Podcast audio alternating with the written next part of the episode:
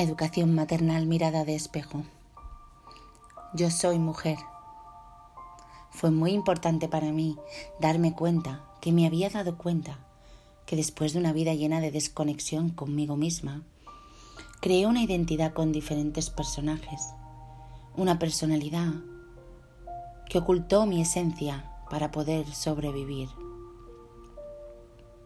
Siempre quise llegar al origen de donde comenzó todo mi sufrimiento y pude comprobar que no solo era el resultado de la desconexión de mi madre con ella misma, sino que esto venía de mucho más atrás, de muchas más generaciones que habían sobrevivido en culturas patriarcales, dejando aislado nuestro potencial de ser creadoras y portadoras de vida.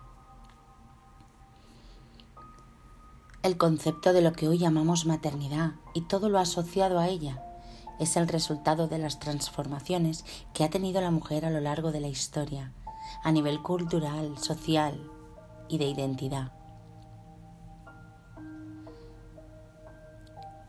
Un poquito de historia nos hace entender y comprender el concepto previo que podemos tener sobre la maternidad y sus repercusiones en la identidad de lo que hoy es ser mujer.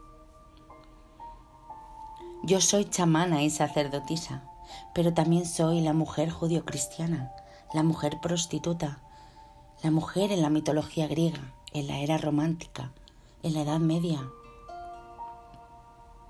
la madre en la era moderna y en la era posmoderna. Yo soy todas ellas. Una mujer que conecta con su poder interno, aprende a percibir un nivel de vida que va más allá de lo visible mantiene un vínculo intuitivo con las energías de la vida, con el nacimiento y la muerte. A partir de este reconocimiento, la mujer se relaciona no solo con lo visible y terrenal, sino con los aspectos invisibles y espirituales de la existencia. Miranda Gray. Fue a través de este estado de conciencia que ocurría todos los meses y ocurre a través de nuestro estado poderoso del ciclo menstrual, donde las chamanas, curanderas, primeras médicas y más adelante sacerdotisas aportaron al mundo y a su propia comunidad su energía, claridad y conexión con lo divino. La curación, la magia, la profecía, la enseñanza, la inspiración y la supervivencia provienen de la capacidad de sentir ambos mundos, el físico y el espiritual, de viajar entre los dos y de llevar sus experiencias de uno a otro. El incremento del dominio masculino en la sociedad y la religión hizo declinar la posición de la mujer como chamana y sacerdotisa, hasta el punto que los hombres terminaron por adoptar sus roles. El papel de la mujer sacerdote, la sacerdotisa, fue tan fuertemente reprimido por la sociedad occidental que la actividad de la mujer en la religión terminó por desaparecer por completo. Lo que sí consiguió perdurar en un modo clandestino fue la posición de la adivina o la bruja, que se convirtió en el último vínculo con las primitivas religiones matriarcales. La hechicera de la aldea era una experta en la magia de la naturaleza, la curación, las relaciones entre las personas y la capacidad de interactuar con las estaciones, con su propio ciclo menstrual y su intuición es la que ayudaba y guiaba a sus semejantes en lo concerniente a la vida y la muerte.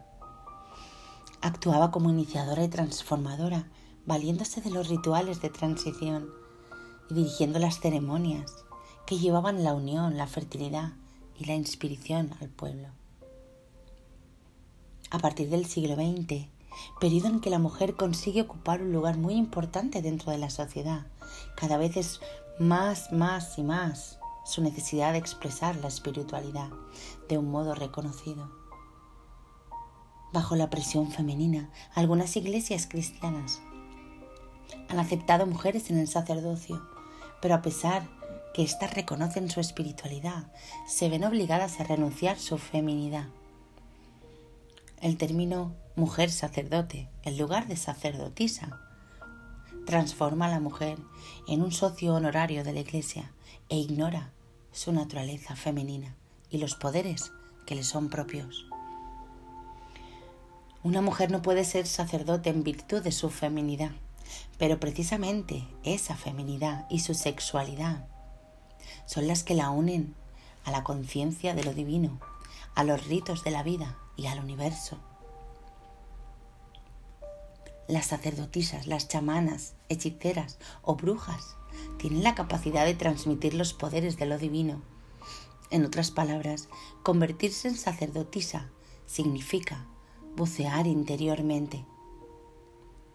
La imagen de una sacerdotisa sosteniendo elevando el cáliz que contiene simbólicamente sangre tiene una connotación muy diferente a la de un hombre en esa misma circunstancia ya se acepte de forma consciente o inconsciente.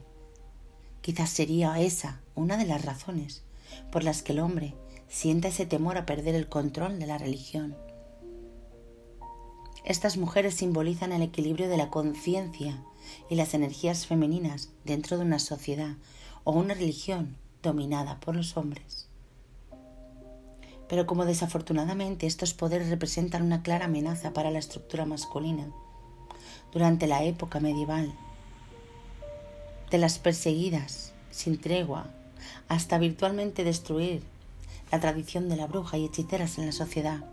Al atacarlas, los perseguidores no hacían otra cosa que admitir el poder de esas mujeres, por lo que finalmente destruyó la brujería.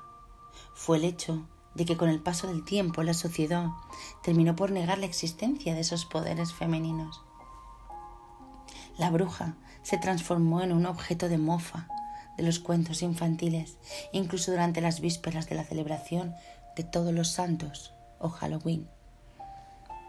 Los primeros castigos que se les impusieron, cada vez que eran capturadas, así como miedo y vergüenza, provocó que las mujeres dejasen de expresar sus habilidades y necesidades, las cuales, si hubiesen sido expresadas había supuesto el resurgimiento de la tradición. El hecho de que la mujer se, haya, se le haya negado la posibilidad de experimentar su espiritualidad en forma activa la ha llevado a aceptar una religión estructurada y dominada por la energía masculina y evidentemente como consecuencia su total desconexión y desconocimiento de su propia espiritualidad innata. La mujer empezó a llenar sus vacíos de fuera hacia adentro, perdiendo por completo su máxima conexión con el todo. Para tomar conciencia de ella, la mujer debería salir de la religión masculina y la comunidad religiosa, lo que resultará extremadamente difícil si ha crecido dentro de los parámetros de las religiones y no sabe lo que puede encontrar fuera de ella. La opresión de la espiritualidad femenina es un evento relativamente reciente en la historia de la humanidad, pero se ha llevado a cabo de un modo muy exhaustivo y solo quedan rastros de ella en las mitologías, arqueología y leyendas. Cuando hablamos de espiritualidad nos referimos a conectar con nosotras mismas, nuestra intuición y sabiduría de cómo hacer, cómo gestionar y cómo sentir desde nuestro amor incondicional. Despierta.